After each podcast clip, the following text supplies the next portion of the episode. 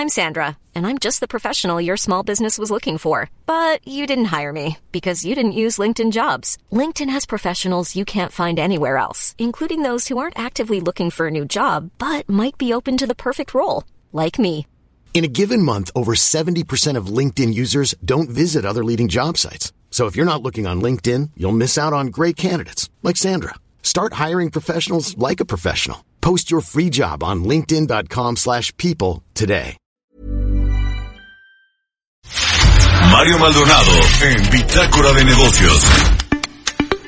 Tenemos ya la línea telefónica a Enoc Castellanos, el presidente de la Canacita. Enoc, como siempre, muchas gracias por tomar nuestra llamada. ¿Y qué te parece si empezamos con, pues, con el dato que conocimos recientemente de la actividad industrial eh, en México para el 2019, que fue un dato malo, cayó 1.8%.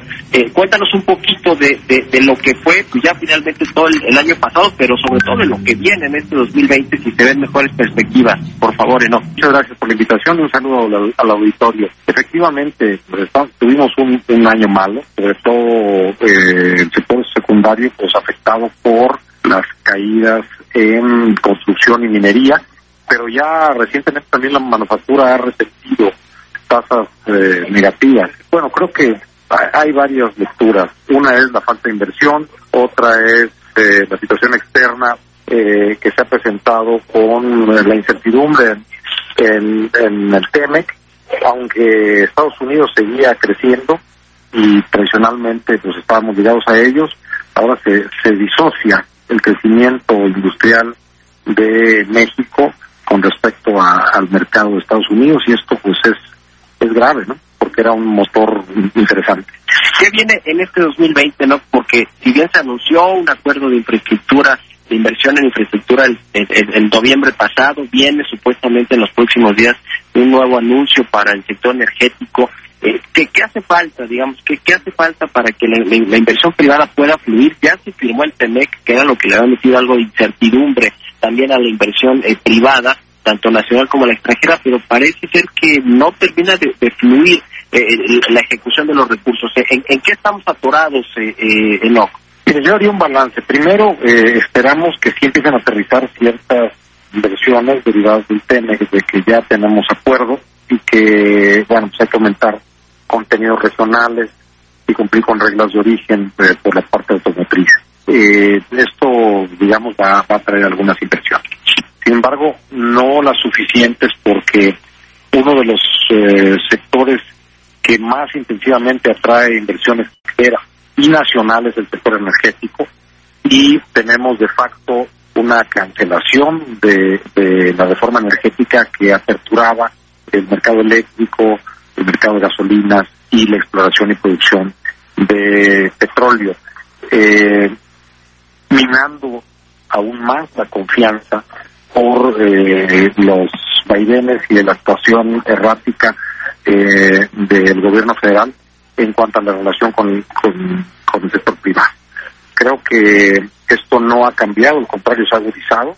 Y si el inversionista, que creo que hay un error de cálculo brutal que, que tiene eh, el gobierno federal, que trata de coquetearle a los grandes empresarios y a los extranjeros, no se da cuenta que quien genera el 52% del Producto Interno Bruto y que da el 80% del empleo es justamente la empresa de menor tamaño, la empresa micro, mediana y pequeña. Si ellos no tienen una certeza y ven que están siendo agredidos mediante leyes, mediante acciones ejecutivas, cambios de normativas, que no van a invertir su dinero porque no hay una, una certeza de que retornen. Esto es una realidad fuera de ideología y más, más pronto que temprano pues el gobierno se va a dar cuenta. Oye, en lo, a propósito de este tema de la relación de iniciativa privada con el gobierno, quiero quiero que me des tu punto de vista sobre lo que sucedió la semana pasada en esta cena entre empresarios y el presidente para pues venderle, mira, se dice que no fue pase de charola, pero sí eh, eh, casi casi eh, pedir a los empresarios que aporten su, su dinero, su lanita para esta rifa del avión presidencial, que no va a ser una rifa del avión, sino se va a rifar dinero. ¿Qué opinas? Porque hubo muchas lecturas, hubo quien dijo que los empresarios prácticamente pues estaban entregando ya los caprichos del presidente. ¿Cuál es tu óptica sobre esta sobre esta cena enorme? Yo te voy a hablar desde el punto de vista Canacinta. Canacinta y un servidor fuimos invitados a al menos a tres reuniones, dos preparatorias y a la, y a la cena que se conoció públicamente. Nosotros desde el principio declinamos eh, asistir eh, porque vimos un asunto eminentemente político. El tema, ya es conocido y demasiado debatido, no tiene nada que ver con el avión, no tiene nada que ver ni siquiera con dinero, su sector. Es una señal política. Basta ver eh, eh, los mensajes, las señales y las cuestiones icónicas que se dieron en la cena para darse cuenta que, que fue un sometimiento. Sin embargo, yo soy muy respetuoso de quienes estuve, estuvieron ahí. Eh, Canacintra no participó ni eh, accedieron ninguno de los empresarios eh, que eh, pues están en nuestro consejo directivo, nuestra mesa directiva, y, es una decisión que respetamos porque creo que, que bueno, pues eh, para tener el respeto a los demás uno se tiene que respetar a sí mismo. Yo creo que el tema va a dar para mucho más y que, bueno, tenemos que platicar y sentarnos con el gobierno federal a ver justamente cómo le hacemos para que se generen más empleos en el país, para que haya crecimiento y para que dejemos de estar en una lógica revanchista y de y de hostilidad hacia el sector privado, eh, entendiendo que, que el gobierno necesita de los que invierten su dinero porque generamos el 80% del Producto Interno Bruto.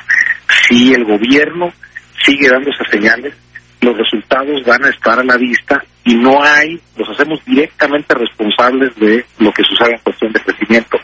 Si seguimos con estos vaivenes y con estos eh, juegos que la verdad que no benefician al nuevo país. Finalmente, lo que quiero preguntar sobre el tema del outsourcing, estos esquemas de subcontratación laboral. Ya hubo un parlamento abierto en el Senado la semana pasada.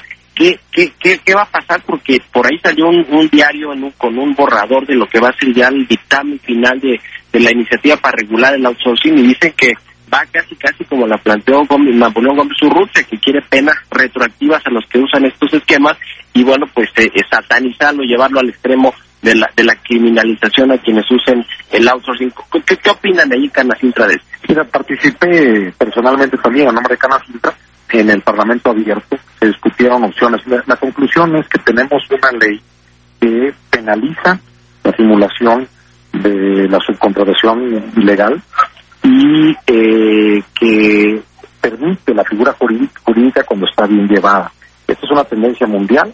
Las empresas nos enfocamos en lo que le llamamos eh, nuestro, nuestra actividad preponderante, nuestro core business, contratando actividades eh, eh, accesorias como el mantenimiento, limpiezas, contabilidad, administración, lo que sea.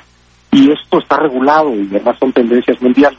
Eh, creo que todavía siguen las pláticas, no hay eh, una un consenso ni siquiera eh, al interior de, del partido Morena porque el gobierno pues ha, ha tenido una posición de diálogo ahí sigue el gobierno federal y son algunos legisladores que están queriendo nuevamente mandar una señal de hostilidad y, y parece que les quieran echar eh, sal al desierto porque estamos teniendo problemas de crecimiento y de inversión que se debieran de ser, al menos es dejar las cosas como están, no seguir en ese empecinamiento de echarle la culpa al villano favorito en que nos hemos convertido en las empresas. Bueno, pues a ver, esperaremos el, final, el, el, dictamen final de este tema de la subcontratación y ojalá que lo que lo vamos a estar platicando aquí en Ox Castellanos, presidente nacional de Canacintra. Muchas gracias, como siempre, por tomar la llamada. Muchas gracias, Mario.